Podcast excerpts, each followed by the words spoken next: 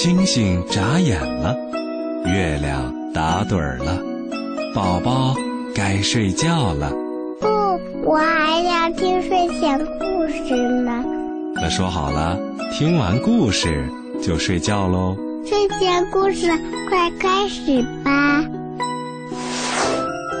睡前故事温暖呈现，每晚八点半，AM 七四七，宝贝的童话有声书为你打开。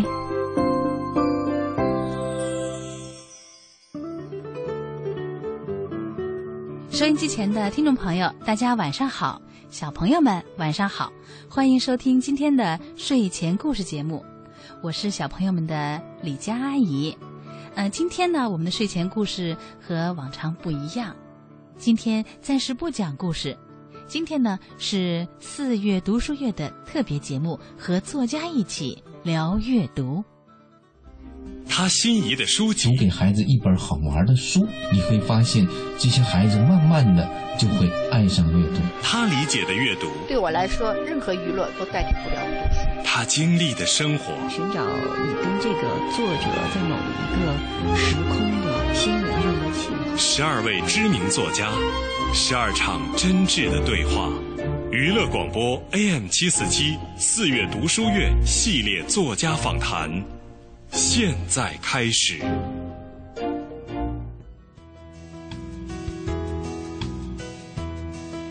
谭老师您好，您好，听众朋友好，欢迎您再一次来到节目当中。呃，我也很高兴再一次和大家交流。哎，呃，听说谭老师您现在正在主持一个中国儿童阅读提升计划，然后呢，在指导着孩子的阅读的水平的这个提高这样的一个工作，是吗？是的，我现在带着一个专家团队，在指导我们北师大的附属学校来开展这个阅读教学，呃，打造这个校园阅读文化，同时也还在其他一些地区学校啊，帮他们指导老师上阅读课，呃，给孩子们推荐好书，嗯、那么效果怎么样呢？您觉得？呃，效果非常好。我们这个中国儿童阅读提升计划是，呃，已经进行了两年了。嗯嗯，在很多学校开展了一些呃具体的阅读指导活动。嗯呃，比如说我们在北师大的这个附属学校里面，多家附属学校里面，我们指导老师开设这个阅读课，嗯。然后这个呃改进这个语文教学，同时嗯、呃帮他们这个图书馆装备新的图书，哦。给孩子这个做一些好书推荐，呃，请邀请一些作家到校园里给他们做讲座，同时我们给家长讲亲子阅读，给孩子们营造一个良好的这个读书的环境，呃，效果非常好。呃，现在这个广州的鲁岗区、福建福清市，还有这个河北的曹妃甸等多个地区啊，呃，都请我们去给他们做这个区域性的这个呃语文教育和阅读教学的指导。嗯，也就是大家现在越来越意识到了，就是孩子的阅读是一个不能够错过的这样的一个阶段。啊对对对，尤其是这个抓好这个阅读啊，嗯呃，其实也是抓好语文学习，同时呃也能促进所有课程的学习。没错，因为我曾经也是跟一位专家探讨过这个问题。他说，这个语文啊，真的是非常非常的重要的，就是他，因为他学的好与坏，直接影响到他的理解力。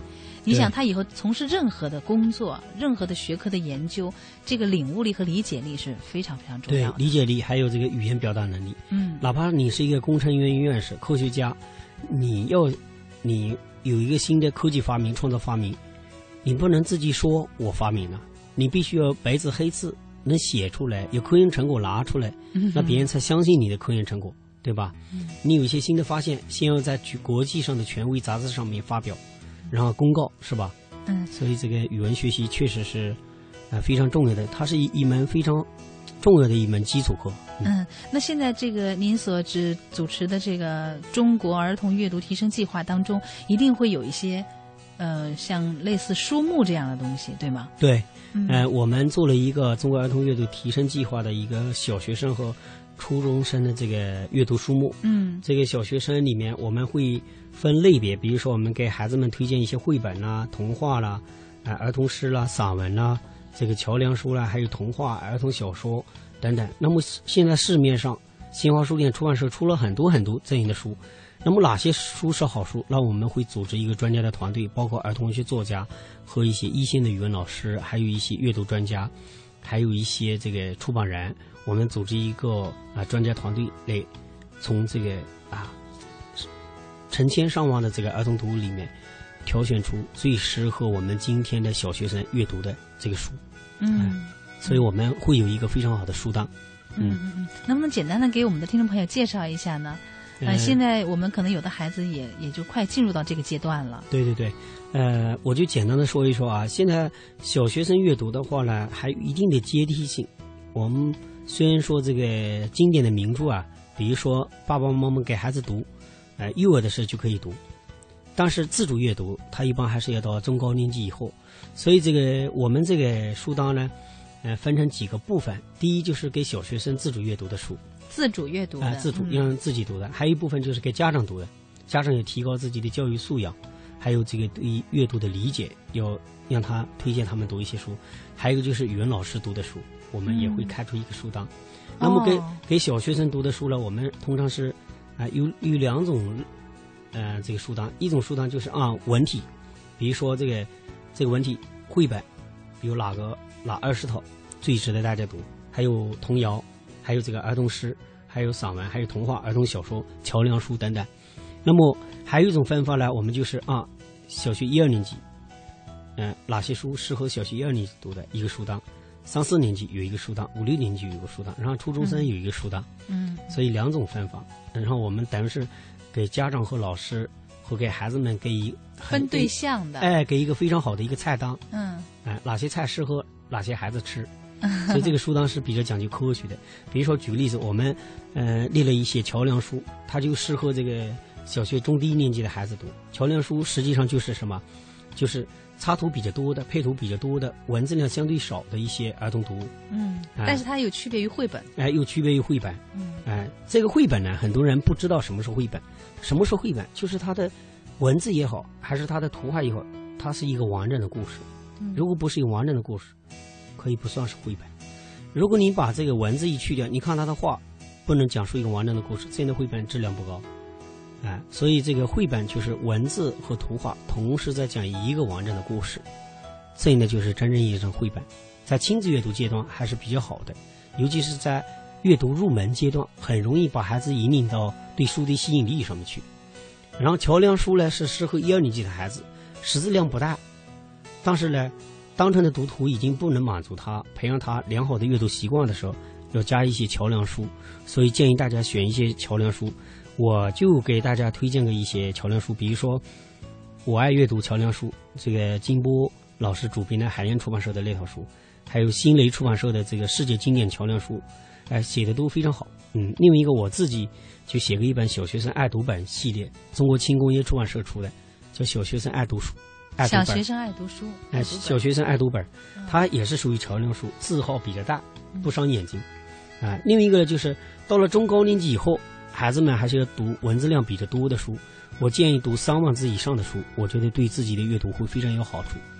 啊，那么谭老师的意见呢，就是呃，对于比较幼小的孩子，像幼儿园的这样的宝宝来讲，呃，通过绘本、图画书这种方式来引领孩子对阅读的兴趣，是一个很好的途径。那么稍微大一点以后，像上了小学有一定的识字量了，就可以推荐给他们一些桥梁书。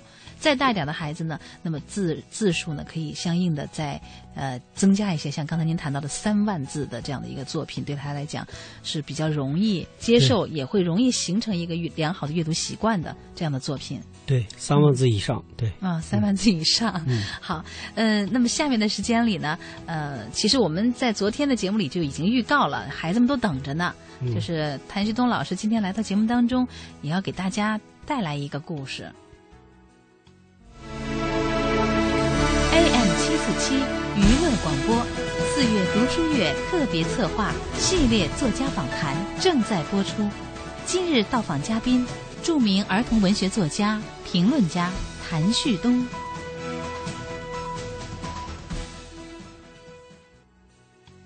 好的，听众朋友，欢迎接着收听今天的睡前故事特别节目。我们和作家一起聊阅读，到访嘉宾呢是谭旭东老师。那么刚才谭老师啊，您给我们的孩子们建议了一个读书轨迹。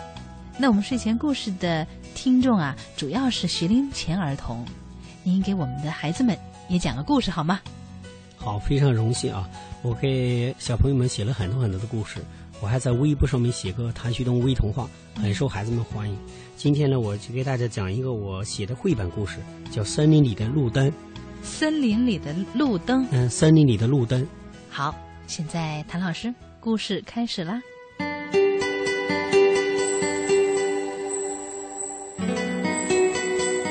乌鸦黑黑是森林里很有名的收藏家，他的小槽里摆放着。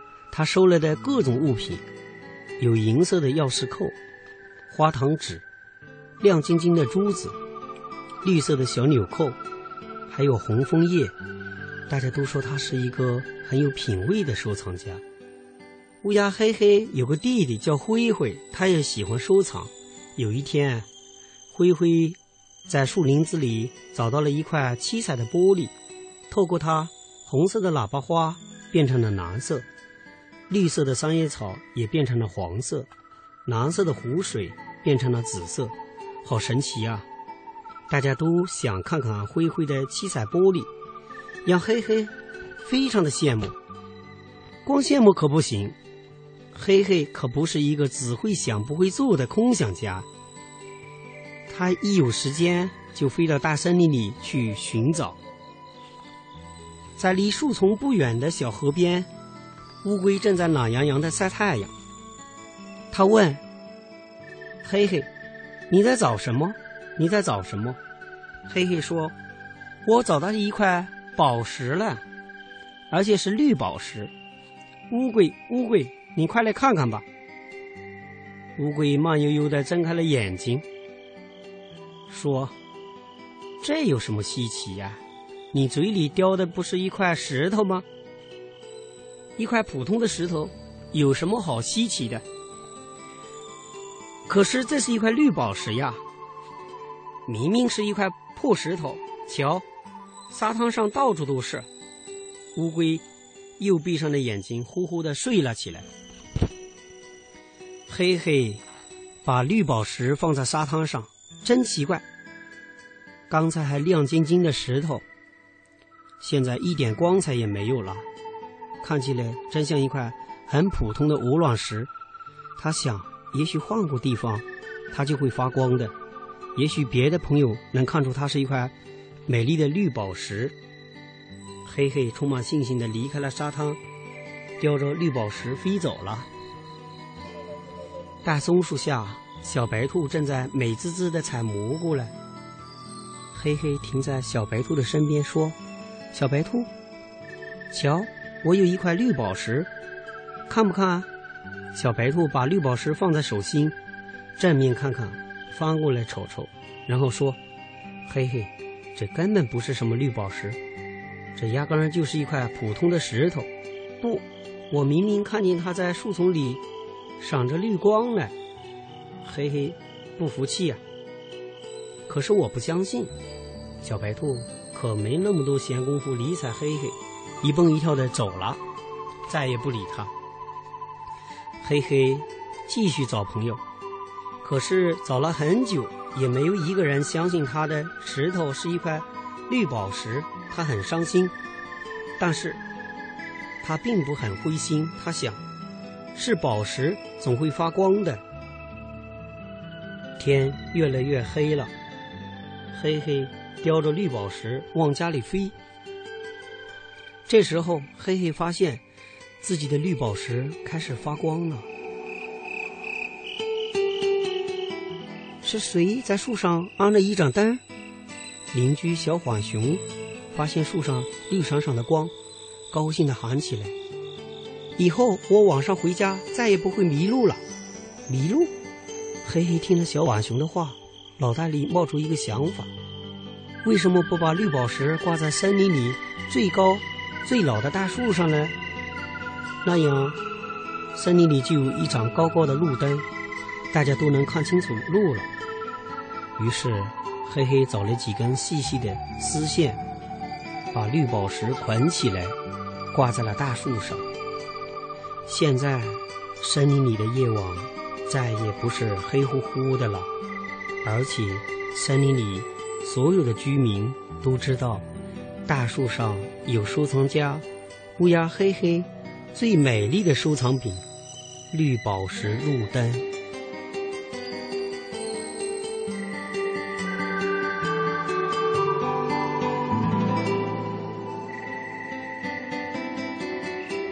哇，绿宝石路灯，嗯，想想都挺美的。谭老师，故事讲到这里是不是就结束了？是的，嗯，其实我知道谭老师有很多很多的作品啊，呃，为什么今天在我们的节目当中挑选了《森林里的路灯》是您最喜欢的吗？呃，其实我自己对我的作品都不是很满意，因为我觉得，呃，以后还要继续写，将来也许会写出更好的作品。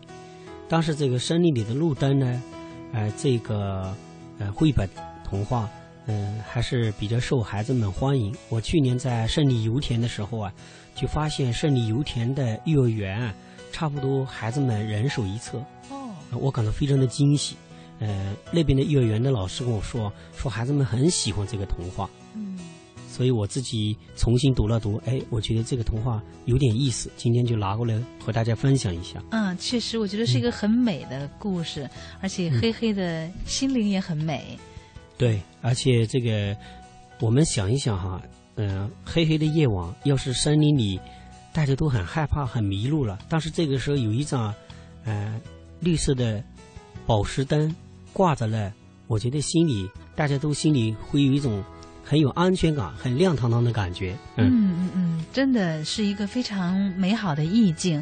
而且如果说呃，咱们要把这个故事引申一点，它的概念，我觉得就要宽泛的多了。对，当我们一个人要是在迷路的时候，有那么一盏灯在前面亮着，那是多么庆幸的一件事情啊！是人生的道路上，尤其是孩子们在成长的道路上，需要其实需要很多很多的。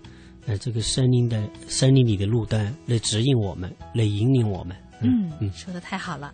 呃，谭老师刚才给大家分享的这个故事《森林里的路灯》，呃，是由广东教育出版社出版的，呃，也是张怀存主编的，叫《爱的烘焙屋》系列绘本，是吧？是的。啊，就听这个系列的名字，我觉得都是暖洋洋、香喷喷的《爱的烘焙屋》啊。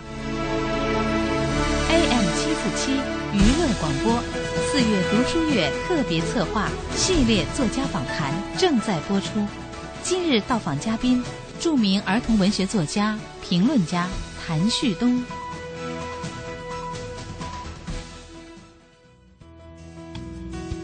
谭老师一直是在做着文学创作研究这样的工作，当然自己也是呃一直在创作作品。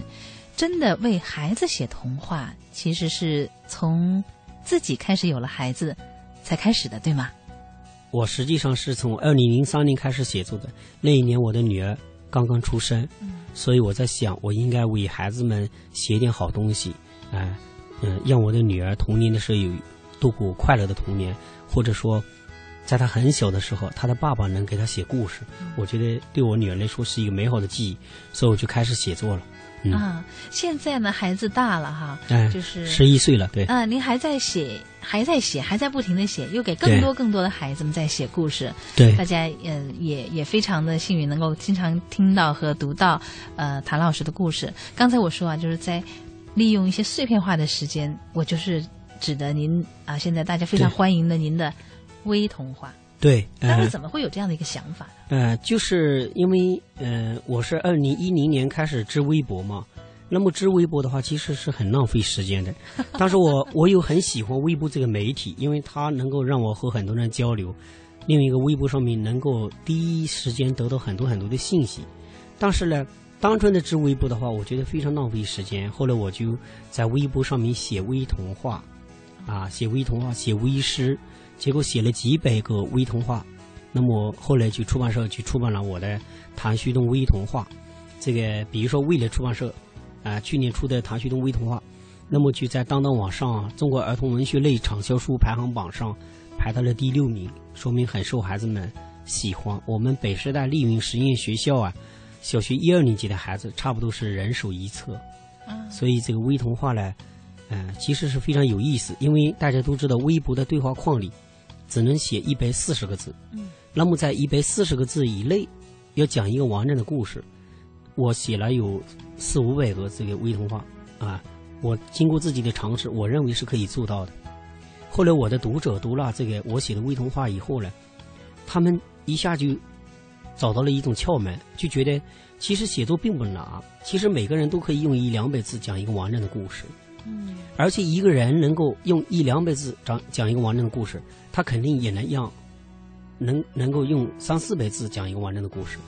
所以我这个书出版以后呢，小学生呢特别爱读，也很受写作的启发，很多的孩子都拿起笔来写微童话。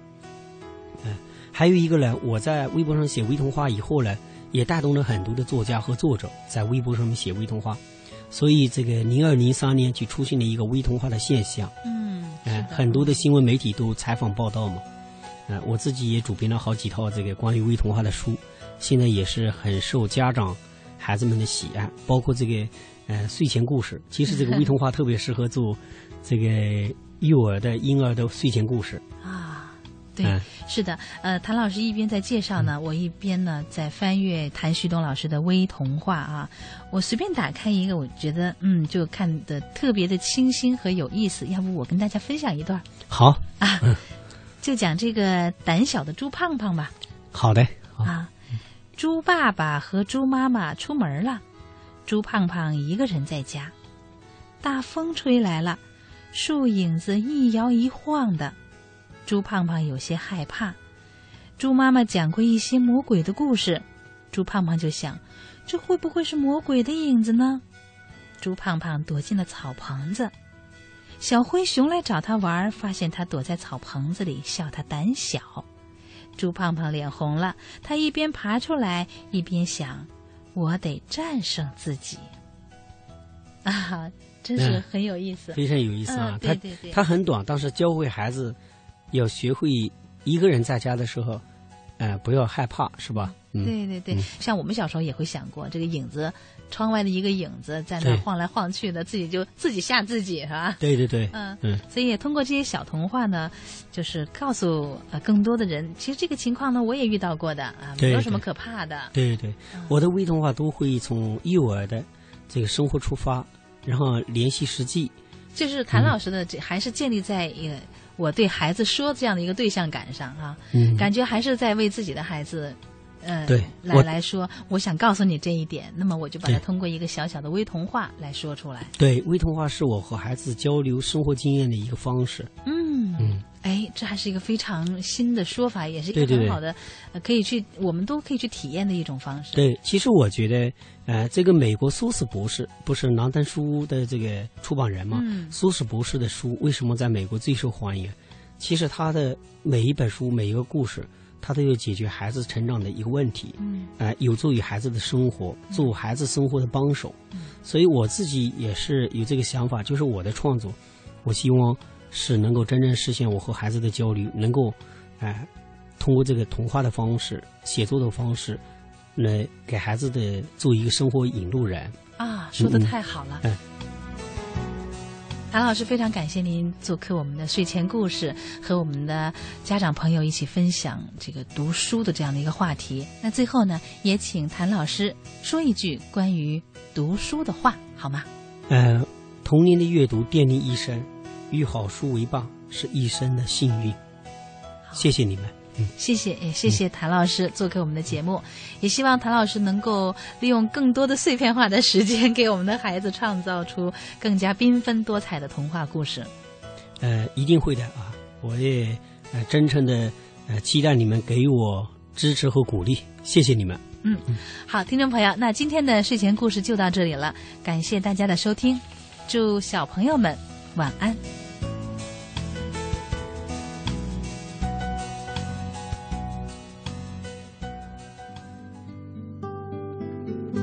小朋友们，每晚播出的睡前故事是你的童话有声书哦，娱乐广播有声阅读，无限精彩。